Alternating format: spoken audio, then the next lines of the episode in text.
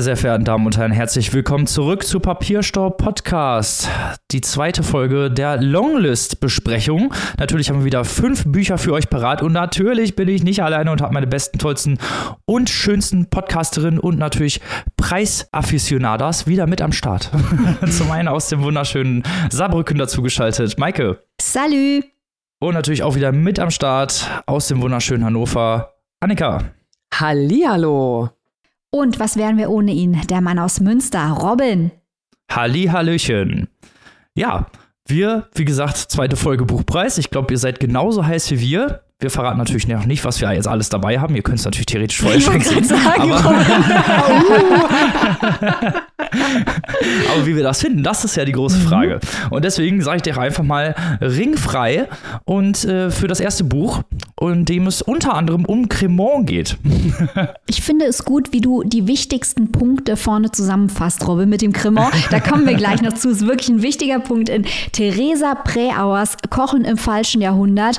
Nochmal kurz das Shoutout an die Jury. Richtig viel Österreich auf dieser Liste. Das kommt uns zu Pass. Wir lieben und verfolgen die österreichische Literatur seit Jahren. Unter anderem auch Theresa Präauer, die mir eine wichtige Autorin ist, seit ich sie gesehen habe beim Bachmann-Preis, wo sie damals ein Exzerpt von O gelesen hat. Das war wirklich äh, glorios. Aber schauen wir doch mal auf das hier nominierte Buch Kochen im falschen Jahrhundert. Es handelt sich hier um ein Kammerspiel, das sich eigentlich mit den Auswirkungen dessen befasst, was wir gerne im Internet-Sprech Adulting nennen, nämlich dem Erwachsenenwerden der Performance des Erwachsenseins. Und das Buch tut dies, indem es sich lustig macht über den Wunsch nach Distinktion. Das Ganze spielt sich ab während einer Dinnerparty in Wien. Dort trifft sich eine Gruppe von um die 40-jährigen Menschen, die trinken dort zusammen Cremant und essen Quiche Lorraine an einem dänischen Designertisch, während im Hintergrund die Jazz-Playlist von einem Streaming-Service läuft. Und die tauschen dort allerlei Nettigkeiten aus, als auch Sätze, die in solchen Situationen von solchen Menschen dieses Milieus erwartet werden. Zu Themen wie Klimawandel, Reisen, feministischen Pornos, Kulturtheorie, Designfragen, Flohmärkten. Ihr seht schon, worum es hier geht. Es geht um Milieustudien, Milieubeschreibungen. Und der Clou ist, dass diese Party eigentlich immer und immer wieder anfängt in dem Buch, während sich die Beschreibung des Personals, das sich an dem Designtisch trifft, immer leicht ändert. Also wir haben immer eine Gastgeberin und ihren Partner, einen Schweizer und ein verheiratetes Paar. Doch deren Beschreibung ändert sich immer leicht hinsichtlich der Kleider, der Familiensituation und so weiter. Aber sie kommen eben immer aus der gleichen Klasse, was natürlich den Punkt des Wer ist drin, wer ist draußen? Was bedeutet Geschmack? Was bedeutet Distinktion in diesem gehobenen Milieu in Wien?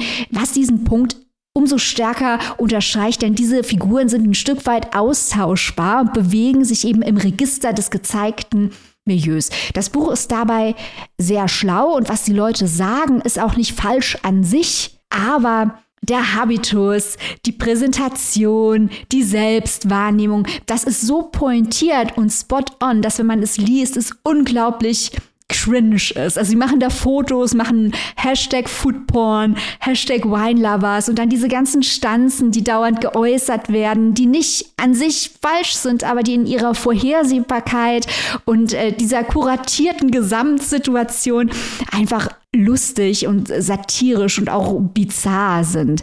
Es ist wirklich ein Roman, deswegen freue ich mich auch, dass wir gleich hier drüber diskutieren der dazu einlädt, sich selbst in den Figuren zu reflektieren und über Milieustudien mit anderen zu diskutieren. Also ich habe das gelesen, habe gedacht, ach, diese Leute, die sind schrecklich, wie die ihren Lebensraum kuratieren, ihre Freunde, ihr Essen. Die Diskussionen sind so langweilig und so nervig. Und an einem Punkt habe ich dann gedacht, pff, die trinken da die ganze Zeit Cremant d'Alsace. Das ändert sich später, dann trinken sie anderen. Aber am Anfang Cremant d'Alsace und denken, sie werden wahnsinnig distinguiert. Das ist doch wirklich sowas von basic. Und dann dachte ich, ups, wer ist denn hier jetzt der Snob? Und genau dazu lädt der Text auch so ein kleines bisschen ein, die eigenen Distinktionstendenzen hier zu reflektieren, was mir aber nur sehr begrenzt möglich war. Warum das so ist, das werde ich gleich mit Annika diskutieren. Ähm, Breauer macht sich ein bisschen lustig über die Figuren, aber ohne auf sie herabzuschauen. Äh, der allwissende Erzähler spricht in Zwischenkapiteln auch immer wieder die Lesenden direkt an, was eben diese Selbstspiegelung in den Figuren und Situationen unterstreicht, stellt Fragen zu Essen, zum Aufwachsen der Lesenden, um zu zeigen, wie die Entwicklung auch über das Essen, was wird wann wo gegessen, dann am Ende natürlich der Dinnertisch, was wird dort serviert, was sagt das über die Leute, um das alles immer weiter auszuschmücken aber jetzt noch ein bisschen äh, der Wehmutstropfen. Das ganze Ding hat zwar nur knapp 200 Seiten, aber ich fand, es ist viel zu lang. Das wäre als Kurzgeschichte viel stärker gewesen, weil man sehr früh den Witz verstanden hat und sehr früh verstanden hat, was Präauer hier macht, dass eben diese Mittelklasse-Erwachsenen permanent verhandeln, was ihnen und ihrem Umfeld an Geschmacksentscheidungen, nicht nur was Essen angeht, sondern was sämtliche Lebensbereiche angeht, angemessen ist. Und ähm, das geht dann aber immer, immer weiter. Wir haben eine Komplikation im letzten Viertel, aber das macht es irgendwie auch nicht rasanter. Also das ganze Ding zu lang, aber auch amüsant. Ähm, damit ich hier nicht zu lang quatsche. Annika, wie hat dir Theresa Preauers Kochen im falschen Jahrhundert gefallen?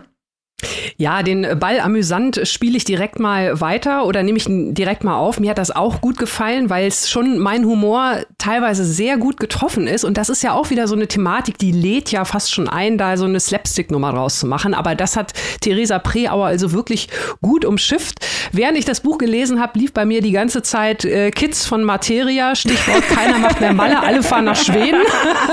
ich finde dieser Songtext äh, geupdatet ins Jahr 2023 äh, fast dieses Buch auf eine andere Art und Weise auch ganz gut zusammen. Und äh, diese immer wiederholenden Stanzen, von denen du gerade gesprochen hast, die haben mir auch gut gefallen. Diese Gelassenheit, alle sollen sich wohlfühlen. Wir haben gemeinschaftliche Rituale, wir bestätigen uns und unsere eigenen mhm. Ansichten. Also man tut so offen, aber man schwimmt doch die ganze Zeit irgendwie in seiner oder ihrer eigenen Bubble. Das, das fand ich sehr, sehr schön. Ähm, was mir auch gut gefallen hat, äh, diese Kapitel, die du gerade erwähnt hast, so diese Einschübe, wo man als als lesende Person auch mal direkt angesprochen wird, weil da fand ich fast äh, diese Vergleiche, die Theresa Preauer da zieht und die sich ja dann auch auf den Titel beziehen, Kochen im falschen Jahrhundert, wie sich anhand äh, ja, der Kulinarik vielleicht auch gesellschaftliche Veränderungen ergeben haben. Das fand ich total schlau. Ich möchte mal ein Beispiel dafür nennen, das Thema Kochschürze. Die Oma hat noch ganz geduldsam so eine gebundene Kittelschürze getragen. Die Mutter hat die Schürze wütend in die Ecke geschmissen und die Tochter, die ich erzähle, Schauspielerin, also die Anfang 40-Jährige, die trägt jetzt, gibt dieser Schürze eine ganz neue Bedeutung, denn sie trägt ihre Kochschürze aus Kopenhagen, Made in India, Organic Cotton. Also ich fand, ähm, da äh, kommt das richtig toll zusammen, diese Unterschiede. Und das ist auch der Art von Humor, der mir wirklich gut gefallen hat. Aber ich möchte auch genauso deinem äh, Wehmutstropfen so ein bisschen zustimmen. Es hat sich zum Ende hin dann doch so ein bisschen ausgefranst, äh, weil man dann die Idee doch wirklich verstanden hat. Aber bis dahin wirklich ein spannender und lustiger Eintrag, der sich, wie gesagt, nicht über diese Leute lustig macht, aber ihnen doch schon den Spiegel vorhält. Und an der einen oder anderen Reflexion kann man sich doch so ein bisschen vielleicht selbst erkennen. Ja, die Frage ist eben, wie weit. Und das ist jetzt keine Kritik mhm. am Buch, aber das ist ja das, äh, worauf das Buch am Ende hinausläuft. Man hat so ein bisschen den Eindruck, dass äh, Preauer aus einem Milieu heraus auch für ein Milieu ein Stück weit schreibt. Das äh, besonders interessant ist hier, weil wir diesem Milieu nicht angehören. Also ich fand das am allerinteressantesten, diese Herausforderungen, sich selbst zu positionieren, dem Text gegenüber, weil das ist ein Milieu, aus dem ich nicht stamme. Und ich glaube, das ist für uns alle drei zutreffend. Ein Milieu, aus dem wir nicht stammen, aber ein Milieu, zu dem wir aber gehören könnten, aufgrund von Bildungsentscheidungen, Einkommensentscheidungen und so weiter, die in unserem Leben gefallen sind, könnten wir uns entscheiden, diesem Milieu anzugehören. Aber wir alle möchten es eigentlich nicht. Und das finde ich wahnsinnig interessant, sich selbst dazu zu verhalten. Wir alle kennen diese Leute, aber wir alle würden, glaube ich, schreien von dieser Dinnerparty fliehen. Ja, ja, kann ich, kann ich genau nur so zustimmen. Ich habe mir allerdings auch die Frage gestellt, ob die Leute da das nicht vielleicht bis zu einem gewissen Grade genauso sehen. Ne? Weil diese, diese Gelassenheit und dieses Wohlfühlen und ja, ja, wir alle hier in unserer schönen Welt und so, das ist ja vor allem für die Gastgeberin, bei der wir ja am meisten sind, ist das ja unfassbar anstrengend, egal in welcher der verschiedenen Versionen, die uns hier präsentiert werden. Immer ist es irgendwie anstrengend. Mhm. Da wird auch die Partnerschaft äh, in Frage gestellt, Unterschied zwischen Partner und Liebhaber und so. Also da sind viele spannende Fragen drin. Es wird zwar so, so ein bisschen als perfekte Harmonie präsentiert, alles Hüge und so, ne? Aber ich glaube, die Leute, die machen sich da weit mehr vor, als es auf den ersten Blick scheint. Das stimmt. Und diese Diskussion, jetzt könnte man argumentieren, ja, was ihr da besprecht, was es mit euch zu tun hat, ist eine außerliterarische Diskussion. Das ist hier aber nicht so. Denn auch die Sprache von Preauer ist eine soziologische. Sie hat diesen Text komplett geschrieben, äh, wie ein Soziologe eine Gruppe von Menschen beobachten würde. Also da sind auch die Beschreibungen sind so technisch teilweise und so detailliert, als würde da ein, ein Außerirdischer teilweise auf die Rituale und Ausstattung und Soziolekte einer komplett fremden Spezies schauen, was natürlich den Humor verstärkt, aber was gleichzeitig eben auch Lesende einlädt, über ihre eigene ja über sich selbst als soziologisches Phänomen auf die eine oder andere Art nachzudenken. Und das äh, fand ich schlau, das fand ich lustig. Also mir tut es echt ein bisschen weh, dass dieses Buch gnadenlos zu lang ist, weil sonst wäre es äh, sehr erfolgreich in dem, was es tun möchte, denke ich. Ja. Stra äh, Sprache vielleicht noch ganz kurz ergänzend, das hat mir auch gut gefallen, diese äh, Vergleiche oder die, die Distinktionsmöglichkeiten, die Sprache bietet. Mhm. Ähm, es heißt ja an vielen Stellen, also es werden immer deutsche und österreichische Begriffe miteinander verglichen. bei uns sagt man so, bei uns sagt man so. Also auch auf der sprachlichen Ebene zieht sich das Motto da ganz gut durch. Das stimmt. Das ist eher ein interessantes Thema, welche Sprache man wählt. Was sagt das über die Person aus, die spricht? Was sagt es auch darüber aus, wen diese Person ansprechen möchte? Also auch Fragen, die für uns alle in den unterschiedlichen Rollen, die wir jeden Tag spielen, immanent wichtig sind, wird hier alles mit sehr leichter Hand verhandelt. Würdet ihr dem Buch denn Shortlist-Chancen einräumen oder würdet ihr euch freuen, wenn das Buch auf, auf der Shortlist steht? Ich würde es offen gestanden nicht auf die Shortlist packen, weil der Effekt, der durchaus da ist, und ich glaube, den haben wir jetzt auch sehr fair und sehr ausführlich beschrieben und auseinandergesetzt, weil der zu schnell verpufft. Das Buch, also man hm, okay. könnte, glaube ich, wirklich aus meiner Sicht könnte man wirklich die Hälfte rausnehmen. Annika, wie siehst du das? Ja, ja, ich glaube, also eine, es werden ja, glaube ich, auch so drei Schleifen insgesamt ja. gedreht. Ähm, zwei hätten es getan. Dafür vielleicht doch noch so ein bisschen mehr auf diese andere Ebene, weil die Handlung ist auch gut und so, aber diese anderen Vergleiche, dieses Direkte, das hat mich fast noch mehr abgeholt. Ja. Also Robin, die Antwort lautet nein. ah, okay. Dann lass uns doch mal zum zweiten Buch dieser Folge gehen. Und jetzt wird es sehr experimentell und es geht in den Ozean. Annika weiß mehr. ja, es geht jetzt richtig, richtig in die Tiefe und zwar mit dem Debütroman von Luca Kieser mit dem Titel Weil da war etwas im Wasser. Luca Kieser hat Philosophie und Sprachkunst studiert und ist mittlerweile auf das Thema Naturethik spezialisiert. Und ich erwähne das deswegen, weil diese drei Punkte im Roman auch wirklich sehr gut umgesetzt werden. Also das schon mal im Hinterkopf behalten. Wir haben es hier mit einer Geschichte zu tun über einen Riesenkalmar, also ein wirklich sehr großes Tier, ein Wesen heißt es hier im Buch, das immerzu in Finsternis lebt, das mit jedem Atemzug die Schwärze einsaugt und wieder aus sich herausdrückt, dass sie auf diese Weise überwindet. Das Vieh lebt richtig weit unten, also in mehreren tausend Meter Tiefe, ist also für uns auch relativ unbekannt, weil wer kommt da schon hin? Kaum jemand. Und die Geschichte von dem Kalmar wird erzählt von seinen acht Armen. Und diese Arme, diese acht, zwei Tentakeln gibt es auch noch, ihr seht schon, ich bin voll drin im Thema hier. diese acht Arme haben auch alle acht unterschiedliche Charaktere, haben auch alle Namen, unterbrechen sich gegenseitig, füllen den Text mit Fußnoten, also da ist unfassbar viel los.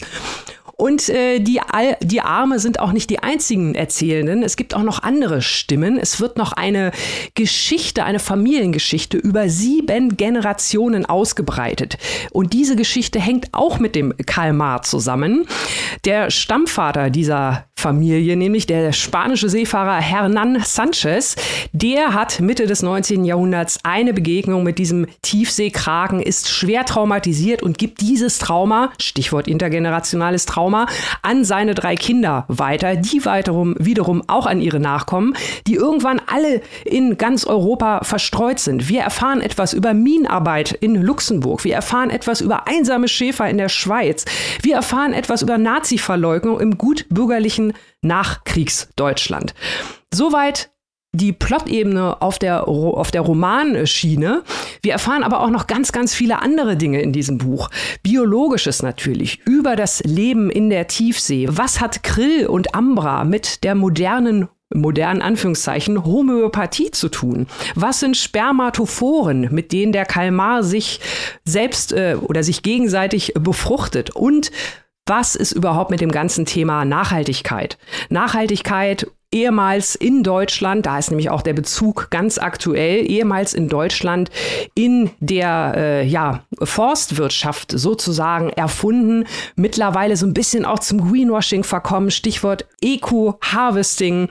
Wir haben also viele, viele aktuelle Themen, die hier drin stecken, auch politische Themen. Es geht um den Antarktis-Vertrag und ich habe noch gar nicht geredet über kulturelle Querverweise von Jules Verne über den weißen Hai bis hin zu den Nazis, die Kraken als antisemitische Abschreckung verwendet haben. Also, ihr seht schon, das Thema Tiefsee wird hier wirklich von ganz, ganz, ganz vielen Seiten und Facetten beleuchtet. Die Geschichte dreht und wendet sich. Es geht bis zur Vorhaut des fiktiven Autors. Ich meine das wirklich ernst. Und das ganze Ding unterm Strich, wenn ihr jetzt denkt, ah, das ist ein Buch, äh, da drehe ich ja durch oder da dreht Annika durch, das ist der absolute Oberhammer. Weil dieses grundlegende Thema der Verbundenheit von wirklich allem, der gemeinsamen Heimat und der gemeinsamen Vorfahren aller Lebewesen, was das bis heute bedeutet, wie sich, wie alles in Zusammenhang steht, diese ganzen Geschichten, wie Luca Kieser das hier aufs Papier bringt, das hat mich wirklich schwer beeindruckt. Das ist ein Puzzlebuch, ein 3D-Wimmelbild mit ordentlich Tiefgang. Ja, dieser kleine Joke äh, sei mir gestattet. Und von dem ganzen Tiefseethema ab verhandelt es auf einer zweiten Ebene, das auch noch, das Schreiben als Gesamtprozess. Also Wahnsinn, ich bin platt. Das war jetzt unfassbar viel Info und dieses Buch ist auch sehr, sehr anspruchsvoll. Also man muss sehr viel recherchieren, man muss am Ball bleiben, aber es lohnt sich. Ich habe Bock, es sofort nochmal zu lesen, weil es mir wirklich so gut gefallen hat.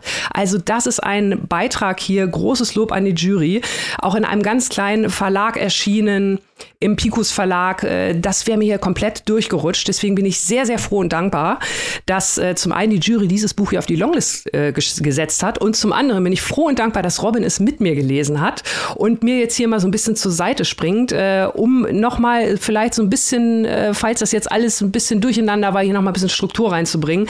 Aber es ist wirklich ein Top-Buch. Das noch ganz kurz zum Ende. Es hat auch super aktuelle Bezüge. Gerade heute erst habe ich in den Nachrichten gehört, dass die Cookinseln planen, an, Mangan in 5000 Meter Tiefe abzubauen. Also von daher, der aktuelle Bezug ist da. Das Thema ist unfassbar gut aufbereitet. Man lernt Dinge, von denen man gar nicht wissen wollte, dass man sie wissen will. Aber wenn Luca Kieser sie erklärt, dann äh, ist es pure Unterhaltung und Wissen obendrein. Was kann man mehr wollen? Robin, was sagst du zu diesem komplexen, aber wie ich finde, doch sehr, sehr unterhaltsamen Buch? Also ich bin erstmal, muss ich sagen, mega weggeflasht von dem Buch. Ne? Also da kann ich dir nur vollkommen zustimmen. Diese ganze experimentelle Erzählart, es ist ästhetisch unfassbar ansprechend. Und ich muss ja sagen, ich bin ich freue mich richtig, dass dir das Buch so gut gefallen hat, weil du bei so experimentellen Texten, das bist ja nicht unbedingt immer so die Freundin von. Deswegen finde ich es total mhm. geil, dass es dir auch so gut gefallen hat, äh, weil es ist ja, es hat ja so, so viele Erzählstränge, genau eben wie viele Arme eben auch dieser Kalmar hat und äh, oder eigentlich noch viel, viel mehr. Also, ne? also da gibt es mhm. Mini-Geschichten, es gibt Geschichten, die werden in einer Geschichte erzählt. Also das ist so interessant gemacht. Es geht natürlich immer wieder zu dem Kalmar, beziehungsweise eigentlich der Kalmarin zurück. Äh, anhand dieser Arme werden halt diese verschiedenen Geschichten erzählt. Jeder Arm halt halt auch eine andere Geschichte, die er erzählen möchte. Die unterbrechen sich im Text auch gegenseitig und sagen dann, wo ihre Geschichte steht im Text und sagen dann, ja, wenn du meine Geschichte lesen willst, geh auf 267. Wenn du meine Geschichte lesen willst, geh wieder zurück auf Seite 19. Und das fand ich total geil. Das ist so, das ist so ein Metaspiel, das hat mir unfassbar gut gefallen. Und eben auch die Charakterisierung. Also diese Geschichte, diese Familiengeschichte, die über verschiedene Generationen erzählt wird, die wird ja nicht stringent erzählt. Sie wird ja in, in Bits erzählt. Immer wieder in kleinen Bits, immer wieder geht es zu bestimmten Charakteren zurück, immer wieder äh, werden neue Charaktere eingeführt, beziehungsweise neue Ebenen aufgemacht. Und das fand ich tatsächlich sehr gut vom Pacing gemacht. Also man muss auch erstmal schaffen, so eine Geschichte, mhm. so eine mhm. komplexe Geschichte zu erzählen, ohne dass es zu overwhelming wird, also dass es, dass es ja an Eindrücken zu viel wird und ich war, habe mich an keiner Stelle gelangweilt in diesem Buch, an gar keiner. Mhm. Und das, das, muss man auch erstmal schaffen. Zumal diese sachbuchartigen Einschläge, die du schon erwähnt hast, Annika, die fand ich auch total geil. Also was, was mit Biologie zu tun hat, auch diese Urform von Sein, ähm, wer wir eigentlich alle aus derselben Lebensform entstanden sind, wenn man es genau nimmt, nur anders genetisch aufgedröselt. Und das fand ich auch total interessant. Und natürlich auch diese kulturellen Anspielungen. Das hat mir auch sehr, sehr gut gefallen, weil weil es dann auch darum geht, wie der weiße Hai bzw. Jaws im Original auch die Kultur geprägt hat, wie viel Angst die Leute eben auch vor Haien hatten und dass das mit dem Kalmar das gleiche ist. Kleiner mhm. Fun Fact am Rande, in Disneyland Paris gibt es bis heute eine Attraktion, die für die ja, Captain Nemo nachempfunden ist, also dem Jules Verne-Buch, der ja auch hier in diesem Text vorkommt. Und da kann man drin sitzen und da kommt ein Riesenkalmar und beißt in das Guckloch dieses dieses U-Bootes. also auch heute wird, wird das kulturell noch weitergetragen und man hat diese, diese Angst, diese kulturelle Angst, die vor einigen Lebewesen gemacht wird, die an sich überhaupt nichts Schlimmes tun. Also Haie sind an sich nicht unbedingt gefährlich, wenn man denen nicht in die Fähre kommt und Kalmare sowieso schon mal nicht. Und ähm, das fand ich aber so interessant, diese kulturelle Prägung, die auch eben gezeigt wird, äh, wie die Menschheit, die ganze Kultur geprägt wird von einigen wenigen äh, Kulturschaffenden, die sich mhm. häufig gar nicht auch mit dem Thema auskennen. Das wird ja auch immer wieder betont, dass sich die Leute, die gerade Jules Verne zum Beispiel gar nicht wirklich mit diesem Thema auskannte und auch gar nichts über diese Kalmare wusste und trotzdem äh, das so, ein, so einen Impact hatte. Und das hat mir sehr, sehr gut gefallen. Zumal man muss, man muss auch einfach Luca Kieser loben für seine Erzählung. Also der, der, der erzählt so toll und so streng, äh, also eigentlich nicht stringent, aber trotzdem ist dieser Text, der wirkt wie gemein gemeißelt. Er, der ist genau so, wie er ist, perfekt. Und diese experimentellen ästhetischen Mittel sind eigentlich nur das, was es so brillant macht. Oder das, was es halt eigentlich nochmal ja, auf ein neues Podest hebt, sagen wir es mal so. Ja, das finde ich total spannend. Ähm, du, du sagst ja, du hast, äh, warst ja nicht so sicher, ob es mir gefällt. Äh, bei mir genauso, weil halt diese Sachbuchaspekte da so groß sind. Ne? Und das ist ja was bei dir, was bei dir, na, mal so, mal so. Also ihr mhm. seht schon, ähm, wir sind beide völlig geflasht äh, und das auch noch aus den gleichen Gründen. Und ich finde, das ist ja eine Sache, die wir hier auch häufiger mal äh, kritisieren oder was wir häufiger mal haben, dass Bücher, wenn die so ein weites Themenfeld aufmachen, diese Themen irgendwie nicht so richtig bearbeiten. Ne? Dieses Themenfeld, das ist ja wirklich so so, weit wie der Ozean tief ist. Oh Gott, ich kann, ich, ich muss.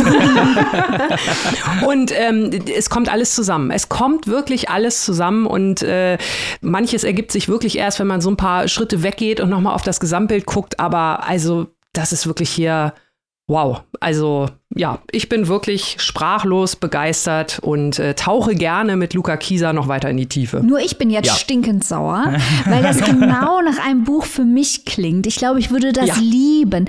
Experimentell. Ja. Es breitet seine Tentakel in die verschiedensten Richtungen aus. Es ist spielerisch, es ist gut durchkomponiert. Das wäre genau mein Buch. Ich bin traurig sprachlich, jetzt. Ah. Sprachlich auch sehr ansprechend, verschiedene mhm. Erzählstimmen, alles dabei, Philosophie, Gedankenspiele Maike, wirklich, du wärst auch voll mit dabei.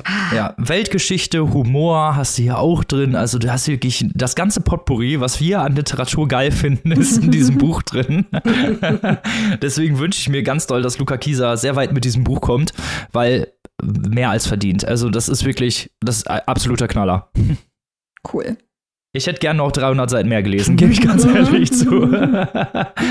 Als es zu Ende war, war ich ein bisschen, war ich ein bisschen geknickt und ich glaube, das ist auch so ein Buch, das kann man öfter lesen, weil einem einige Nebengeschichten, die liest man und dann, die bleiben einem vielleicht gar nicht so im Kopf, obwohl sie wirklich sehr wichtig sind für den Text. Und ich glaube, wenn man den Text nochmal lesen würde, ich glaube, dann würde einem, würden einem andere Sachen nochmal ins Auge springen. Ich glaube, das ist auch so einer, der mit ähm, repetitiven Lesen oder nochmaligem Lesen durchaus nochmal eine ganz andere Dimension erlangen würde. Ja, auf jeden Fall.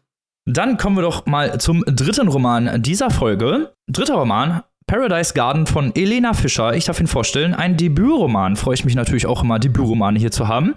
Ein Coming-of-Age-Roman auch, äh, in dem es viel um Armut und um Trauer geht. Was da drin vorkommt, sage ich euch gleich. Äh, Elena Fischer ist 1987 geboren. Sie hat Komparatistik und Filmwissenschaft in Mainz studiert. Mit einem Auszug aus dem vorliegenden Roman gewann sie 2021 den Literaturförderpreis der Landeshauptstadt Mainz für junge AutorInnen. Neben der Longlist des Deutschen Buchpreises ist sie außerdem für den Debütpreis des Haber Front Literaturfestivals nominiert. Dann kommen wir doch mal zum Plot. Protagonistin und Ich-Erzählerin ist die 14-jährige Billy, die zusammen mit ihrer Mutter in einer Hochhaussiedlung einer nicht näher benannten deutschen Großstadt wohnt. Die Mutter arbeitet in zwei verschiedenen Jobs und trotzdem reicht das Geld am Ende des Monats nur für Nudeln und Ketchup. Äh, ihre Klamotten kaufen die beiden in Second-Hand-Läden. Für Mobiliar wird der Sperrmüll aufgesucht und äh, generell können sie sich halt eben nicht so viel leisten. Manchmal helfen auch zwei freundliche NachbarInnen den beiden. Sie kümmern sich zum Beispiel um Einkäufe oder beschäftigen Billy, wenn die Mutter arbeiten ist, oder tragen schwere Möbelstücke in deren Wohnung. Billy und ihre Mutter sind nicht unglücklich und versuchen das Beste aus ihrer Situation zu machen. Häufig nehmen die beiden an Gewinnspielen im Radio teil und gewinnen zu Beginn des Romans ein Preisgeld. Sie möchten einen traumhaften Urlaub an den Stränden Frankreichs verbringen.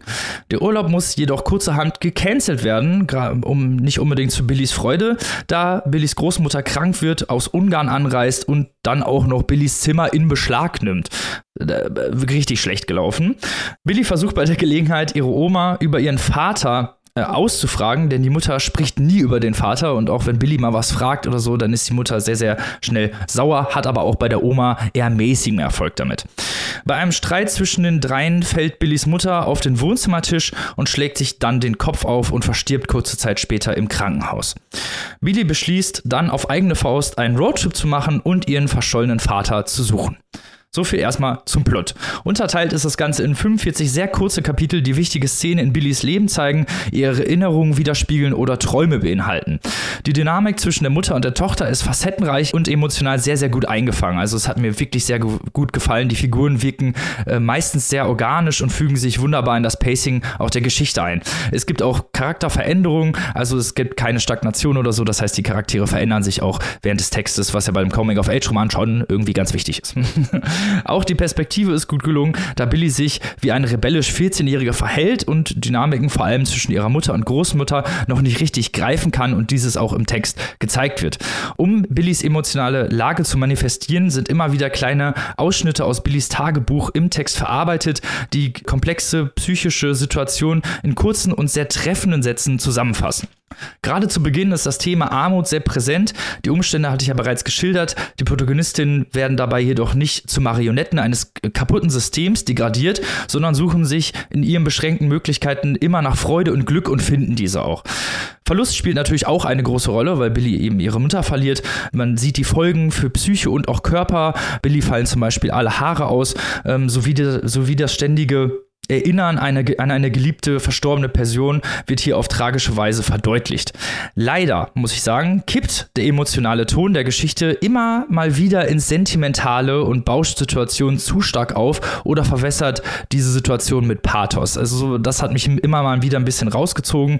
Ähm, leider gibt es auch einige Logiklücken, die sich während des Lesens ergeben, was einen immer wieder auch aus der Geschichte rauszieht. Mir hat der Roman tatsächlich ganz gut gefallen. Ich fand die, die Aspekte, die ich gerade geschildert habe, habe, sehr, sehr gut ausgearbeitet. Es gibt natürlich noch ein paar andere Aspekte. Freundschaft zum Beispiel spielt einen großen äh, Aspekt. Äh, auch diese Armut wird nochmal auf andere Weise verdeutlicht, ähm, weil Billy eine Freundin hat, eine Schulfreundin, die eher reich ist. Und generell fand ich aber dieser emotionale Ton, diese Herangehensweise hat mir sehr, sehr gut gefallen. Äh, bin aber jetzt gerade wenn man vielleicht die anderen Bücher in Vergleich nimmt, nicht so geflasht wie von anderen Büchern dieser Longlist. Maike, Annika, habt ihr Fragen? Robin, ich möchte ja davon absehen, einem Coming-of-Age-Roman die klassischen Elemente dieses Genres vorzuwerfen, weil wir kennen, wir hatten erst kürzlich, hatten wir die Biografie über Wolfgang Herrndorf von Tobias Rüther im Programm. Ein sehr, sehr gutes Buch. Hört nochmal in die Besprechung rein und lest dann das Buch. Und dem wurde ja auch bei Chick häufig vorgeworfen, dass es zu viele Versatzstücke des klassischen Genres hat, was ja etwas ist, was Herrndorf immer wieder gemacht hat, sich in verschiedene Genres reinzugraben. Lange Rede, kurzer Sinn. Wir haben ja auch hier das Klassische, ne? Die alleinerziehende Mutter und das hm. Hochhaus mhm. und das Mädchen, das den Platz im Leben sucht. Ist es erstens, erster Teil der Frage, ist es zu klischiert oder spielt es mit diesen klassischen Versatzstücken? Und zweitens, wird das Thema Klassismus hier mit dem Holzhammer eingearbeitet oder wird es wirklich gut durchgearbeitet, sodass es dich auch interessiert hat? Äh, zur ersten Frage erstmal. also ich fand, dass diese ähm, Mittel hier nicht so, so sehr klischeehaft draufgedrückt wurden. Wenn man, wenn man das jetzt von außen sieht, dann kann man das denken, dass das sehr klischeehaft ist. Ich fand das nicht. Ich fand diese Dynamiken sehr gut ausgearbeitet. Ich fand auch nicht, dass es zu draufgebügelt wird. Natürlich haben wir hier ganz viele Szenen auch von den beiden, wie sie träumen, wenn sie Geld hätten oder was sie machen würden, wenn sie Geld hätten. Also solche klassischen Themen, die, wenn Armut im Roman vorkommt, dann auch durchgearbeitet werden. Und natürlich haben wir auch durch diesen Roadtrip so eine gewisse, natürlich Coming-of-Age-Geschichte, ne? wenn dann so dieser Roadtrip nach dem verschollenen Vater und da wird's dann, das sind dann die Stellen, wo es mir ein bisschen zu pathetisch geworden ist mhm. und wo es dann auch ein bisschen klischiert wird. Äh, muss ich gestehen, ja. Okay. da also an den Stellen schon. An der Ausgangslage nicht, aber teilweise in dem, im Verlauf des Romans passiert das, passiert das schon. Äh, der, das Thema des Klassismus äh, ist hier eher unterrepräsentiert für das, was ich am Anfang dachte. Also ich habe den Roman angefangen zu lesen. Ne? Man denkt so, okay, Armut, Hochhaussiedlung. Dann hat Billy eine Freundin, Lea heißt die, die eben in so einem sehr reichen Haushalt aufwächst. Die haben fünf SUVs in der Auffahrt und einen Pool im Garten und sowas. Und die, das ist nicht und die, gar nicht. ja, das ist schon, das, das sind solche Szenen, von denen ich geredet habe. Und natürlich schaut dann auch die Familie von Lea eher ja, herab auf Billy und ihre Familie, wo dann Lea irgendwann zum Essen da ist und dann hinterher sagt, ah, da war es voll eklig und ich wollte das alles gar nicht essen und so. Das sind dann halt die Momente theoretisch, wo der Klassismus wirklich mit dem Holzhammer in die Fresse gedrückt wird und das hat mir nicht so gut gefallen, weil das ist leider auch das einzige Mal, wo der Klassismus tatsächlich verhandelt wird in dem Roman als das, was es ist, Klassismus. Und da war es mir doch ein bisschen zu flach. Und das ist für die thematische ja, Breite, die man hier hätte nehmen können, ein bisschen zu flach geworden. Ja, ja. Hm. Du hast es ja vorhin schon mal so ein bisschen durchklingen lassen. Der Vollständigkeit halber möchte ich aber dennoch mal äh, nachfragen. Was schätzt du, wie würde dieses Buch hier auf die Shortlist kommen? Hätte es Chancen? Würde es dorthin passen? Äh, da ist genau das größte Problem, was ich habe. Wenn ich das Buch abgesehen von unserer Spezialbuchpreisberichterstattung vorgestellt hätte, ich gesagt, ja, es kann man gut lesen, lässt, lässt sich locker flockig durchlesen, ist ein ganz guter Coming-of-Age-Roman, wie gesagt, mit ein bisschen Pathos angeladen. Aber da es halt eben jetzt auf der Longlist des Deutschen Buchpreises steht, muss man das ja schon in Kontrast setzen. Und die, eine ähnliche Geschichte oder zumindest auch so eine Familiengeschichte hat ja äh, Nekati Öziri mit Vater mal geschrieben und Vater mal, wir hatten es ja letzte Woche schon besprochen, hat ganz viel politische Themen auch, die durch diese Charaktere erzählt werden und das macht dieses Buch halt gar nicht. Also ich finde, es ist ein locker, flockiges Buch, was man so durchlesen kann, was vielleicht einige Themen hat, die aber auch jetzt eben nicht sehr tiefgründig verarbeitet werden, aber wenn man eben auf die ganze Longlist guckt, finde ich, hat das Buch hier tatsächlich nichts verloren. Und das finde ich eigentlich ja schade, weil ich glaube, wenn es nicht ja diese Erwartungshaltung von der Longlist geben würde, würde ich das Buch vielleicht auch noch mal ein bisschen anders bewerten. Aber in diesem Fall muss ich sagen, dass es wirklich nicht so gut auf die Longlist passt. Es ist unterkomplex an vielen Stellen ist es mit, teilweise mit Pathos aufgeladen. Es gibt viele schöne emotionale Stellen, aber für eine Longlist des Deutschen Buchpreises stelle ich mir doch was anderes vor. Das finde ich super spannend, dass du das jetzt sagst, weil wir haben ja in der Vergangenheit auch schon Longlists gesehen, wo wir uns total aufgeregt haben, weil die vollgeballert waren mit unterkomplexer, leicht verkäuflicher Literatur. Jetzt haben wir hier eine Longlist, die richtig was will, die richtig nach vorne mhm. geht und dann fällt so ein Buch auf. Das wäre in den Vorjahren vielleicht gar nicht so stark aufgefallen. Und es erinnert mich auch an eine Diskussion, die wir schon auf Steady hatten, kommt in unsere Steady-Community, denn dort besprechen wir auch den Booker Prize, also den wichtigsten Preis international für englischsprachige Literatur. Und dort ist in diesem Jahr nämlich auch ein Debüt auf der Liste Western Lane von Chetna Maru. Das hat ein ganz ähnliches Problem, nämlich wenn man das Buch an sich als Debüt liest, ist es ganz okay. Aber wenn man es dann als Booker nominiertes Buch liest, ist es auf einmal schlecht, weil es den Standard nicht halten kann. Ich habe das Gefühl, Gefühl, hier ist es ein bisschen ähnlich. Ähm, vielleicht nicht den Buchpreis Standard, weil der schwankt sehr stark, aber den Standard dieser speziellen Liste hält es nicht. Genau, mhm. genau. Du hast es sehr, sehr gut zusammengefasst.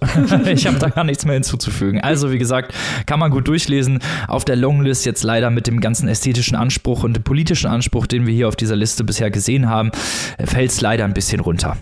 Jetzt kommen wir zum nächsten Buch, unser Buchpreis Spezialfolge. Und jetzt wird es traumatisch. jetzt äh, wird es vor allem ein Wiedertreffen mit einer alten Bekannten, zumindest was den Buchpreis angeht. Denn wir sprechen jetzt über Risse von Angelika Klüssendorf. Und für Angelika Klüssendorf ist es bereits das vierte Mal, dass sie auf der Longlist steht. Die ersten drei Einträge waren ihre Romantrilogie mit den Teilen Das Mädchen, April und Jahre später, in denen sie eine fiktionale Version ihrer Kindheit aufgeschrieben hat. Und dieser erste Teil, Teil 1, das Mädchen, der wird jetzt in Risse sozusagen nochmals bearbeitet. Wir haben es hier also mit einer Kindheit bzw. Jugend in der DDR in den 60er und 70er Jahren zu tun. Und wir bekommen in zehn Episoden verschiedene Momente, verschiedene Situationen, teilweise ja real oder halt an die Realität angelehnt, teilweise imaginiert, bekommen wir hier erzählt. Und äh, ja, was ich glaube ich auf jeden Fall schon mal sagen lässt, Robin hat es ja auch schon anklingen lassen, es ist auf jeden Fall sehr, sehr grausam, was wir hier zu hören bekommen von diesem Mädchen, das hier also aufwächst bei Eltern, die sehr, sehr zerstritten sind. Äh, am Anfang hat es noch seine Oma, aber dann stirbt auch die. Es ist, äh, ja, wird so ein bisschen hin und her geschoben zwischen Mutter und Vater. Es gibt ganz, ganz schlimme Szenen, Missbrauch körperlicher und auch psychischer Natur. Die Mutter lässt ihren Frust und ihre eigene eigene Unzufriedenheit an den Töchtern aus. Es gibt da also auch noch eine jüngere Schwester. Der Vater ist ein Blender, ein Alkoholiker und ein Vergewaltiger. Also alles Schlimme, was man sich hier vorstellen kann, passiert, bis das Mädchen dann letzten Endes auch in einem Kinderheim landet, dort auch immer wieder ausreißt und sich eigentlich nur durch die Flucht in die Literatur so ein bisschen selbst über Wasser halten kann. Das Ganze ist in, habe ich gerade schon gesagt, in zehn verschiedenen Episoden Episoden erzählt. Ob das wirklich Episoden sind, das möchte ich gleich nochmal mit Maike klären. Die hat auch mitgelesen. Und äh, die sind stilistisch schon sehr ansprechend umgesetzt. Also wir haben hier verschiedene Blickwinkel, die berichten, dass es nicht immer nur die Protagonistin, sondern das ist an einer Stelle zum Beispiel eine Erzieherin im Kinderheim oder ein Nachbarsjunge, der das Mädchen äh, beobachtet. Das Ganze ist sehr, sehr geprägt von einer gewissen erzählerischen Distanz und das hat auch einen Sinn und Zweck, denn nach jeder Episode gibt es einen Einschub, äh, ja, einen Einschub des fiktionalen Ichs der Autorin, so möchte ich es vielleicht mal nennen, äh, der das eben Erzählte nochmal so ein bisschen einordnet. Wenn ihr letztes Jahr auch dabei wart beim Buchpreis, dann kennt ihr so eine ähnliche Struktur von Daniela Dröschers Lügen über meine Mutter. Bei Daniela Dröscher war es ja aber eher so, dass diese Einschübe das vorhergelesene nochmal extra erklärt haben. Hier bei Angelika Klüssendorf äh, ist das Ganze etwas anspruchsvoller umgesetzt. Es ist weniger erklärend als mehr reflektierend. Sie, beginnt, sie begibt sich in diesen Extras also eher auf eine Spurensuche in der Gegenwart, ja, wie die Traumata von damals heute noch nachwirken, wie sie sie im späteren Leben immer noch beeinflussen und beeinflusst haben. Das Buch geht dahin, wo es weh tut. Also das ist wirklich ganz, ganz harter Tobak. Es ist aber gleichzeitig die bereits erwähnte erzählerische Distanz immer dabei. Da bin ich auch gleich mal ganz gespannt, was Maike dazu sagt. Unterm Strich muss ich allerdings sagen, hat mich das jetzt nicht ganz so mitgenommen, nicht nur aufgrund dieser Distanz, sondern ja, es ist halt so ein bisschen, Anführungszeichen, so ein typisches Buchpreisbuch. Wir haben hier wieder die autofiktionale Auseinandersetzung mit den Eltern, besonders mit der Mutter. Da hatten wir auch im letzten Jahr viele Beispiele von. Ich habe da auch so ein bisschen Monika Helfer-Vibes bekommen. Mhm. Und äh, die DDR, das das vielleicht auch nochmal. Wir hatten ja auch letzte Folge schon gesagt, wir haben ja oft die DDR als Thema. Die DDR spielt in diesem Buch ja eigentlich keine wirklich große Rolle. Es werden zwar mal die Jugendwerkhöfe erwähnt und natürlich die ein oder andere äh, Marke, sage ich mal, aber grundsätzlich könnte diese wirklich sehr, sehr schlimme Geschichte auch in einem anderen Land spielen. Also wenn ihr da speziell nochmal in eine DDR-Vergangenheit schauen wollt, dann wäre von Charlotte Gneuss Gittersee, haben wir letzte Woche vorgestellt, da auf jeden Fall die passendere Wahl. Und am Ende frage ich mich auch, ob dieses Buch hier wirklich äh, zum Buchpreis passt. Gar nicht so sehr wegen der autofiktionalen bis hin zum leicht autobiografisch ranstrammenden, das haben wir schon häufiger mal gemacht, sondern die Frage, ist es wirklich ein Roman oder sind es zehn Erzählungen, die so ein bisschen irgendwie zusammenhängen? Ich bin mir da sehr unsicher, bin aber vielleicht auch eh so ein bisschen, äh, ja, also ich weiß, dass das nicht so unbedingt meine Art von Literatur ist. Es ist anspruchsvoll, es ist gut geschrieben, gar keine Frage, aber es ist jetzt nicht unbedingt ein Buch, ja, zu dem ich so greifen würde. Maike, wie sieht's da bei dir aus? Also ich hatte jetzt weniger ein Problem damit, das als Roman zu qualifizieren, weil das sind ja recht weite Kategorien. Also diese Geschichten stehen in so engem Zusammenhang und sind ja auch wieder verbunden durch diesen Meta-Kommentar, den du eben schon ausgeführt hast. Das war jetzt weniger mein Problem. Mein Problem war, und das ist, glaube ich, für viele Leute jetzt ein Hottag, aber für dich nicht, Annika, wir sind uns da einig, so ein bisschen eher die, die Qualität. Also es bezieht sich ja äh, dieses Buch, genau wie du sagtest, auf die Trilogie, äh, die du aufgezählt hast und auf eine Geschichtensammlung aus allen Himmeln. Da werden diese Geschichten neu erzählt. Es wird dieser Kommentar eingefügt, wo man natürlich dann wieder diskutieren kann. Ist es ein Kommentar der Autorin? Ist es ein Kommentar des lyrischen Ichs? Das schieben wir jetzt mal hier zurück. Das sind nicht die neuralgischen Punkte aus meiner Sicht. Ich finde grundsätzlich die Idee, die dahinter steht, gut. Denn worum geht es hier? Es geht darum, dass durch das Verstreichen der Zeit und die Erfahrungen, die man im Laufe der Zeit macht, sich die Perspektive auf die eigene Geschichte ändert und es deswegen auch Sinn macht, die eigene Geschichte immer wieder neu zu schreiben, damit jedem vergehenden Tag wir uns als Menschen ändern. Hoffentlich zumindest, weil nichts ist schlimmer, als immer der Alte zu bleiben, weil das heißt, man macht überhaupt keine Entwicklung durch. Das ist eine ganz schlechte Sache. Also das ist die Idee, die dahinter steht und die ist ja auch an sich gut. Ich möchte auch loben, dass Angelika Klüssendorf nicht den Dröscherfehler macht. Wir haben uns bei Lügen über meine Mutter mhm. ja tierisch drüber aufgeregt dass uns Frau Dröscher immer erklärt, wie wir ihr Buch zu verstehen haben. Wir sind aber gar nicht doof, wir hätten das von selber gemerkt. Also hier wird dieser Kommentar, der eingeschoben wird, nicht genutzt, um dem Leser den Klassenstandpunkt zu erklären oder wie er das einzuordnen hat. Hier darf der Leser selber denken, diese Einordnungen sind wirklich eher persönlicher Natur. So, jetzt die Dinge, die mich genervt haben, denn auch ich fand, also das ist nicht unsere Literatur, da hast du recht, Annika, das muss man immer dazu sagen. Ich habe auch schon andere Bücher von Klützendorf gelesen und muss ehrlich zugeben, dass ich den Reiz dieser Art von Literatur noch nie verstanden habe. Das kommt also eine Geschmacksfrage kommt hier dazu, das möchte ich durchaus einräumen, aber ich habe schon, während ich es gelesen habe und über diese Anlage von wegen verstreichende Zeit, wechselnde Perspektive nachgedacht habe, musste ich natürlich an Edouard Louis denken, dessen mm. letztes Buch Changer Methode, ich glaube auf Deutsch Anleitung Anleitung ein anderer zu werden oder zu sein. Mhm. Wie auch immer, Changer Methode, dass wir hier hymnisch besprochen haben, obwohl er eigentlich was erzählt, was wir schon wissen.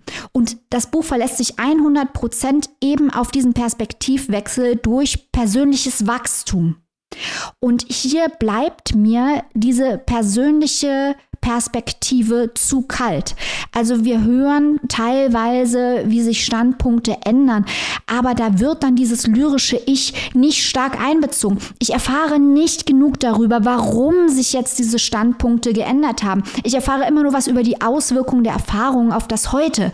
Was mich aber interessiert hätte bei einem Buch, das einen solchen Ansatz hat, ist, wie die Zeit genau dazu beigetragen hat, die Geschichten anders zu erzählen, die eigene Geschichte und auch die literarische Umsetzung, weil vieles davon sind ja ganz klar fiktionale Geschichten, die von der Realität inspiriert sind. Es geht also auch darum, wie der Künstler die Realität zu Kunst macht. Was aber nun der Antrieb ist, Dinge anders zu sehen oder anders zu schreiben, das wird gar nicht so genau erklärt. Das hätte mich interessiert. Das Reizvolle bei Louis ist ja, dass er mit sich selbst sehr, sehr hart ins Gericht geht. Ihm wurde ja auch viel Unrecht angetan, aber er geht auch mit sich selbst hart ins Gericht. Was habe ich richtig gesehen? Was habe ich falsch gesehen? Wie kann ich als Mensch wachsen? Das kommt hier gar nicht so richtig vor? Und das hätte mich am meisten interessiert. Und das andere, was mich von diesem Buch so ein kleines wenig abgestoßen hat, ist die Sprache. Es ist eine sehr beobachtende, zurückhaltende, funktionale Sprache. Das ist natürlich das ästhetische Mittel, das will Klüssendorf, aber das macht es für mich wenig reizvoll. Also um beim Vergleich mit äh, Louis zu bleiben, Louis, der ist immer leidenschaftlich, der geht rein in, in, das Gefühl, der wechselt das Tempo, der zeigt scharf gezeichnete Szenen mit unterschiedlichen emotionalen Temperaturen. Das hier hat alles dieselbe emotionale Temperatur und das spricht mich am Ende einfach nicht an. Das ist Literatur, die mich immer auf Abstand hält. Aber ich lese ja gerade Literatur, um nicht auf Abstand gehalten zu werden, weil sonst würde ich nämlich die Zeitung lesen. Annika, verstehst du, was ich meine? ja, ich verstehe es. Ich verstehe es ganz wunderbar. Das äh, deckt sich, glaube ich, mit dem, was ich vorhin auch mit der erzählerischen Distanz meinte. Mhm. Also, du hast es ja auch selbst gesagt, das ist gewollt. Das ist, soll auch genauso sein. Aber mich hat es auch aus den gleichen Gründen nicht so ja, berührt in Anführungszeichen. Ich meine, auch das ist natürlich jetzt hier kein, äh, keine Kategorie irgendwie, keine messbare, aber für die Geschichte, genau wie du es gesagt hast, ne, wenn man das mit Louis vergleicht, weil die Geschichte und diese Lehren, die da rausgezogen werden, aber diese Verknüpfung, die war bei Louis deutlich besser ausgearbeitet und äh, dann, finde ich, nimmt sowas ein auch emotional mehr mit und man ist da mehr dran. Also bei mir ist es wirklich so ein Buch, ich befürchte, es wird mir nicht lange in Erinnerung bleiben, genau aus diesen Gründen, weil man halt äh, ja so distanziert bleibt. Ja, das Gefühl habe ich auch. Also die theoretische Anlage, was dieses Buch will, das ist einfach sehr viel stärker als die Umsetzung, wie es am Ende vom Tag gemacht ist. Und ich war auch selber erstaunt, weil, wie du am Anfang ausgeführt hast, Annika, da geht es ja wirklich um knallharte Dinge, mhm. Vergewaltigung, Armut, Alkoholismus, Kindesmissbrauch. Und Verwahrlosung, Verwahrlosung emotionale Verwahrlosung und alle möglichen Arten der Verwahrlosung eigentlich. Und trotzdem hat mich dieses Buch kalt gelassen. Und ich glaube, das ist die Sprache. Mhm. Ja. Äh, ja, gut, klingt jetzt gar nicht mal so geil, ehrlich gesagt. Dann lass uns einfach zum letzten Roman dieser Spezialfolge kommen, auf den ich mich schon ganz besonders freue. Jetzt geht es nämlich nach Sibirien, zumindest in eine fiktive Stadt in Sibirien. Ich bin so aufgepeitscht. Dieses Buch wird so ähnlich sein wie der Kieser. Und auch hier nochmal Shoutout an die Jury, sowas hier draufzusetzen. Das hier ist ein Buch, das vollkommen außer Kontrolle ist und ich lieb's einfach. Ein experimenteller Debütroman von einem relativ kleinen, unabhängigen Verlag veröffentlicht, der bestimmt nicht das ist, was sich als äh, Stapelware total leicht in der ersten Reihe verkauft. Und sowas möchte ich auf einer Buchpreis-Longlist auch sehen. Die Sachen, die die Leser herausfordern, die Sachen, die nicht offensichtlich sind. Das, was sich nicht sowieso verkauft und was nicht sowieso äh, jeder sofort verstehen und toll finden wird, sondern die komplizierten Sachen, in die man sich reinfuchsen muss. Robin und ich, wir haben uns reingefuchst und es hat sich gelohnt. Wir reden natürlich über Birobijan von Thoma Dotan Dreifuß. Was für ein Buch. Also erstmal geschichtlicher Hintergrund, ich versuche es kurz zu halten, aber anders versteht man die Geschichte nicht. Das echte Birobidschan ist eine, eine Siedlung, eine Stadt gegründet von Stalin in den 30ern als autonomische jüdische Region, ein Städtel auf russischem Boden an der transsibirischen Eisenbahn gelegen, ganz nahe der chinesisch-russischen Grenze. Und der Plan war, dass jüdische Pioniere dahin kommen, das Land bestellen, das ist natürlich Tundra und Sumpf, also ganz schwer zu bestellendes Land. Diese jüdischen Siedler in sozialistischen Jobs arbeiten und die sowjetische Sache vorantreiben und außerdem auch einen Schutz bieten gegen die chinesischen Wünsche nach Land in diesen Grenzgebieten. Und bis heute ist Birobidjan der einzige Ort der Welt, an dem Jiddisch je zur offiziellen Sprache erklärt wurde. Und in den 30er kamen dann wirklich Tausende von Pionieren aus der ganzen Welt. Zur Hochzeit von Birobidjan haben mehr als 30.000 jüdische Siedler dort gelebt. Heute sind es noch circa 2000. Viele haben diesen Ort verlassen wegen der schwierigen klimatischen Bedingungen und der Armut, die dort herrschte und herrscht. In den 40ern ist die Population gesunken wegen des Aufstiegs des Antisemitismus auch in Russland. Und viele haben auch nach dem Untergang der Sowjetunion äh, Birobidjan verlassen und sind nach Israel gegangen. Das also der Hintergrund. Jetzt denkt ihr bestimmt, aha, Dothan Dreifuß hat einen historischen Roman über diesen Ort geschrieben. Falsch. Denn, wie Robin eingangs schon erwähnte, das Birobidjan, an dem dieser Roman spielt, das gibt es nicht. Es ist eine alternative Variante von Birobidjan in der das Siedlungsexperiment eben nicht fehlgeschlagen ist. Dieses literarische Birobidjan ist eine Variante, die entsteht durch das Ändern geschichtlicher Bedingungen. Es ist eine Art Alternativgeschichte. Und wir hören die Alternativgeschichte dieses fiktionalen Birobidjans von der Gründung bis zu den frühen 2000ern. Und die Geschichte, die echte Geschichte, greift immer wieder in den Text, aber wird dann vom Autor gemorpht. Mit magischem Realismus, mit Märchenanteilen. Da ist eine Liebesgeschichte drin, Familiengeschichte drin, eine Mystery-Geschichte, ein Thriller, Halluzinationen, der Zusammenbruch zwischen Bewusstsein und Unterbewusstsein.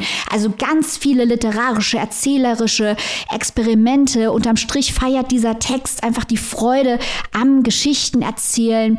Wir haben einen Metatext, wo sich der Erzähler über seine fiktionale Geschichte äußert als Autor des Buches, den wir natürlich nicht mit Duthan Dreifuß gleichsetzen. Und das macht einfach viel Spaß. Diese Charaktere sprechen einer gegenwärtigen, schnellen, schlauen Sprache. Und die Sprache hat auch einen sehr besonderen Klang, weil der Autor in Israel geboren wurde. Seine Muttersprache ist Hebräisch, er spricht auch Jiddisch und er lebt seit zehn Jahren in Berlin und das Deutsch hat einen ganz besonderen Klang und Rhythmus. Jetzt denkt ihr euch wahrscheinlich, hm, Maike erklärt und erklärt, was ist eigentlich die Geschichte? Die Geschichte gibt es nicht. Das ist eine Vielzahl an Storylines, ein riesengroßes Ensemble an Einwohnern, die in den Zeitstrahlen hin und her springen, unterschiedliche Altersgruppen, äh, die alle treffen sich, die sind irgendwie verwandt, die Storylines äh, verbinden sich.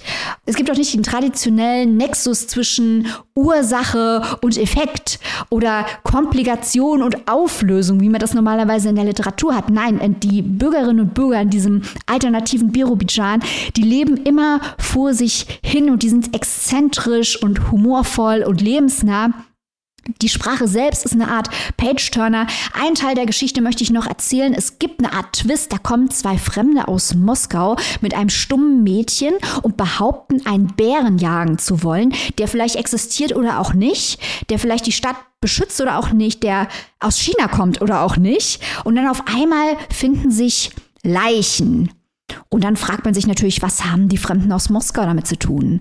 Was hat das Mädchen damit zu tun? Ist sie ein Geist? Was hat das alles als politische Aussage in der Hinterhand?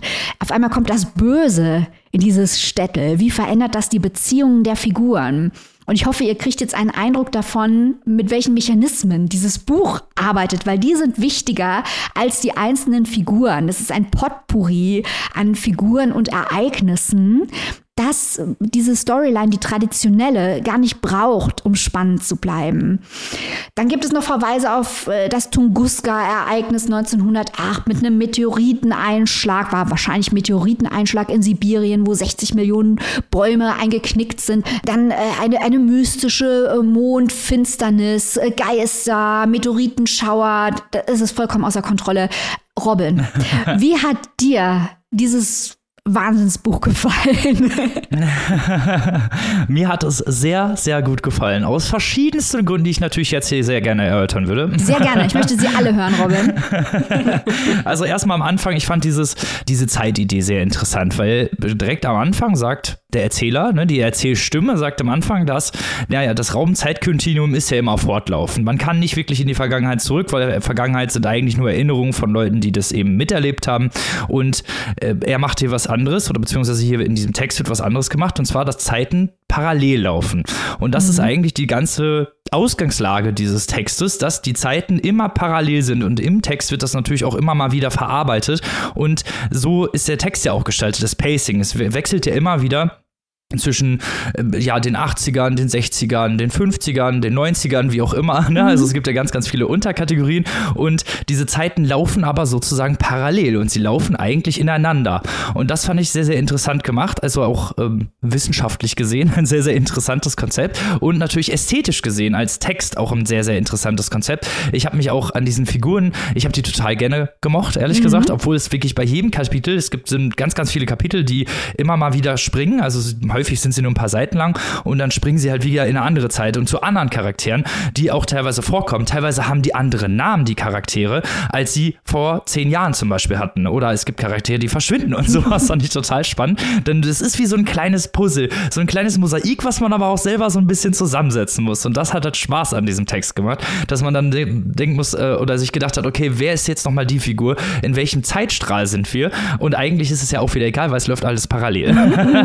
und so, so ein bisschen führt der Autor hier einen auch vor. Und das hat mir total gut gefallen, äh, hier durch dieses, äh, durch dieses Puzzle zu steigen. Und was ich auch sehr interessant fand, sind hier die existenzphilosophischen Theorien, die aufgebreitet werden. Also es wird ja immer wieder geht es um Existenz. Was ist Zeit eigentlich? Wie ja, existieren wir in der Zeit als Wesen? Und da möchte ich mal einen sehr äh, prägnanten Auszug aus diesem Buch vorlesen. In Birobijan ist alles ausgedacht. Das denke ich manchmal, weißt du, hast du nicht auch das Gefühl, es gibt eine Art Grenze zu unserer Existenz und das, was innerhalb dieser Grenze ist, reicht einfach nicht aus. Wir haben Anfang und Ende und alles, das dazwischen kommt, reicht nicht. Die Mannigfaltigkeit der Existenz ist eine Fiktion. Es sind alles Abstufungen ein und derselben Farbe. Es ist einfach, das ist so cool. Das kann man mal kurz sagen lassen. ich liebe dieses Buch. Es ist einfach toll. Ja, mega. Also, und, und natürlich auch, wenn man jetzt diesen, diesen Satz oder beziehungsweise diesen Auszug nimmt, den ich genommen habe, kann man ja auch wiederum fragen, äh, gilt das als Fiktion, weil, weil sie vielleicht wissen, dass die Charaktere in einem Buch sind? Mhm. mhm. Ja, mhm. ja, ja, Das sind so ganz viele spannende Fragen, die man sich stellen kann. Hallo, vierte Wand. Ja, das ist halt dieser Erzähler. Also ich will dich nicht unterbrechen, Robin, aber ich möchte nur deinen Punkt Nein. unterstützen. Äh, diese Erzählstimme der sagt, ich bin der Autor dieses Buches und der die ganze Zeit drüber nachdenkt, zum einen existenzphilosophisch, was ist das Leben, aber gleichzeitig auch, was ist die Literatur? Und wie mhm. kann ich die Begrenzung des Lebens in der Literatur aufheben? Oder wie kann ich die Vielfältigkeit des Lebens, die ich in der Linearität nicht erfassen kann, in der Literatur vielleicht sogar besser umsetzen? Äh, das macht so viel Spaß, weil diese Stimme, diese tiefen Gedanken auch nicht mit einem heiligen Ernst äußert, sondern dabei immer so einen Schelmcharakter fast hat. Mhm. Also man merkt, man, man hat das Gefühl, dass dieser Erzähler die ganze Zeit schelmisch grinst, während er dieses Buch geschrieben hat. Und diese, diese überschäumende Freude daran, die vermittelt sich in dem Text. Ja, das stimmt, das stimmt. Mhm. Und das äh, ist ja auch, das ist ja auch spannend. Also ich fand, das hat auch eine recht düstere Atmosphäre immer gehabt. Ich war die ganze Zeit, oh, die sind, irgendwie hatte ich immer das Gefühl, die sind alle in Gefahr. Ja, ja, ja, das, ja. Was ja auch tatsächlich so ist. Mhm. Und ich fand auch äh, spaßig, wie am Anfang halt viele Dinge eingegliedert werden als Geheimnisse, ne? Dass da Leute verschwunden sind, was ist dann und dann passiert. Und dann erfährt man später, wie es dazu gekommen ist. Beziehungsweise eigentlich noch später, passiert das dann erst nachträglich. Also ich kann das ganz schwierig erklären, weil wie gesagt Zeit parallel läuft und deswegen hier Zeitangaben zu geben eigentlich schwachsinnig ist, weil ja. es ganz schwierig ist zu erklären, wann was passiert ist, weil viele Sachen eben gleichzeitig passieren. Und das ist der große Spaß. Und was mir auch sehr gut gefallen hat, dass hier Träume auch immer mal wieder vorkommen. Träume als Ausdruck von Wünschen oder äh, Ängsten. Und das hat mich auch wiederum so ein bisschen an äh, Luca Kieser, weil da war etwas im Wasser erinnert. Ich habe die beiden Bücher kurz hintereinander gelesen und sie sind beide sehr, sehr ästhetisch anspruchsvoll. Und was, mir, was mich ein bisschen verwirrt hat, es gibt äh, in, in beiden Büchern Charaktere, die gleich heißen und ich musste mich ganz doll darauf konzentrieren, wer was wo wann gemacht hat. ja, weil beide so, weil beide so experimentell sind und beide halt auch Zeit, mit Zeit ganz, ganz so doll spielen. Und ich, und es sind immer so, sagen wir mal, so Mini-Stories, die drin vorkommen kommen und dann ist es ganz schwierig, die auseinanderzuhalten, aber das hat mir, hat mir so gut gefallen. Und die beiden hintereinander lesen hat nochmal einen extra Effekt gehabt. Chapeau. Ja, also ich muss auch sagen, ähm, Robin, erstmal möchte ich uns beiden jetzt gratulieren, weil wir haben ein Buch gerade besprochen, dessen Plot man eigentlich nicht besprechen kann. ich finde, das, das haben wir gut gemacht. Ich schüttel dir die Hand, Robin. Ähm, ich schüttel zurück, ich ziehe meinen Hut. Und ich ich muss sagen, das ist auch ein äh, Buch, äh, wo ich sagen muss, äh, wirklich gute Auswahl äh, für die Longlist des Deutschen Buchpreises. Ich hoffe, dass viele Leute dazu greifen. Ich hoffe, dass Menschen aufmerksam werden auf das anspruchsvolle Programm, das unsere FreundInnen von Wohland und Quist da auf die Beine stellen. Und bin wirklich sehr gespannt, wie weit dieses Buch kommen wird. Ich auch, ich auch. Also ich würde ihm auf jeden Fall gute Chancen auf der Shortlist einrechnen. Apropos Shortlist, beziehungsweise unsere Shortlist, denn wir kommen zum spannendsten Teil dieser Folge und erzählen jetzt mal, welche sechs KandidatInnen bei uns auf unserer internen Shortlist-Liste stehen. Also, wir haben hier einen neuen Spitzenreiter auf unserer Shortlist und das ist Luca Kieser mit Weil da war etwas im Wasser. Ja! Yay! Das ist ein veritabler Hot Take, den wir hier auf die Eins gesetzt haben. Dann haben wir was total Verrücktes gemacht, denn wir haben äh, Setz und Ösiri äh, getauscht. Also hier sind Bücher so gut, dass wir schon in der letzten Woche nicht wussten, was wir nach oben setzen. Letzte Woche hatten wir noch Ösiri auf der Eins. Jetzt haben wir aber quasi Kieser, Setz und dann Ösiri. Dann aus der letzten Woche mitgenommen unseren Freund Tonio Scharinger. Dann kommt, Yay. yay dann kommt äh, Dotan Dreifuß. Und am Ende noch ganz knapp auf unserer Shortlist Charlotte Kneuss mit Gittersee. Yay! Ja, ihr könnt Yay. euch vorstellen, das hat die hinter den Kulissen ordentlich für Diskussionsstoff gesorgt. Aber wir waren uns dann am Ende doch einig und haben uns immer noch lieb, muss man dazu sagen. Ja. es liegt aber auch wirklich an dieser unglaublich äh, beeindruckenden Longlist, die uns wirklich jetzt schon in Woche zwei diverse Male überrascht hat. Und mal schauen, was da in den nächsten Wochen noch kommt. Ich bin super gespannt. Also da haben wir bestimmt noch, hoffentlich, hoffentlich bleibt es so, dass wir noch viele Überraschungen vor uns haben. Ja, das, das würde ich mir auch wünschen. Wir haben ja noch zwei Folgen spezial äh, zur Longlist. Deswegen könnt ihr gespannt sein, was nächste Woche auf unserem, ja, auf unserer Shortlist steht. Äh, bis dahin, liebe Leute, möchten wir natürlich wie immer unsere besten, schönsten und tollsten Community danken, die unsere Folgen äh, unterstützt mit Liebe und finanziell und natürlich auch unsere Sonderfolgen unterstützt, wie jetzt den Buchpreis, den ihr hört, oder zum Beispiel unsere Island-Folge. Ihr seid die Besten. Wenn ihr euch jetzt denkt, ah, ich möchte aber gar nicht zu so einer, ja, zu, zu so einem Abo greifen, ich möchte gar nicht Mitglied in so einer Community werden, dann könnt ihr auch ganz Outlaw-mäßig uns ein Obolus auf unser PayPal-Konto oder unser Firmenkonto überweisen. Da würden wir uns natürlich ganz doll freuen, wenn ihr uns unterstützt und dafür sorgt, dass Papierstau-Podcast auch jede Woche weiterhin erscheinen kann. Jetzt zu den wichtigen Informationen. Wie kommt man denn eigentlich in diese Steady-Community? Und da frage ich einfach mal Maike, wie das funktioniert. Also, entweder ihr geht auf unsere Website www.papierstaupodcast.de, da könnt ihr auch gleich auf unser PayPal-Konto und auf unser Firmenkonto und auf unsere Steady-Seite könnt euch ein Mitgliedschaftslevel aussuchen. Dann könnt ihr uns einfach so unterstützen. Hier diese Folgen produ- produzieren sich ja auch nicht von selber. Äh, da könnt ihr aber auch Mitglied im Buchclub werden. Ihr könnt Exclusives anhören. Ihr könnt beim Stammtisch dabei sein. Schaut euch einfach an. Ihr könnt diesen ominösen Link zur Steady Community aber auch in unserer Instagram-Bio finden. Oder, ihr verrückten Hasen, ihr gebt bei Google einfach ein Papierstau und wie, wie buchstabiert man nochmal Steady? Annika, hilf mir mal. Gerne. S-T-E-A-D-Y. Yay. Ich hoffe, Genau. ich hoffe, das war gut zum Mitschreiben. Wunderbar. Das gebt ihr ein bei Google und dann drückt ihr Enter und dann kommt ihr direkt zu unserer Seite und zu unserer Steady Community. Und dann freuen wir uns auf euch. Genau so ist es. Und mit diesen wunderschönen Informationen entlassen wir euch jetzt in die Woche. Wir verschwinden wieder in den Äther, sind natürlich nächste Woche mit Teil 3 unserer Spezialfolge zur Longlist des Deutschen Buchpreises wieder da. Bis dahin, liebe Leute, wie immer, gehabt euch wohl, lest was Gutes und bleibt natürlich bitte gesund. Bis dahin, auf Wiederhören. Tschüss. Tschüss.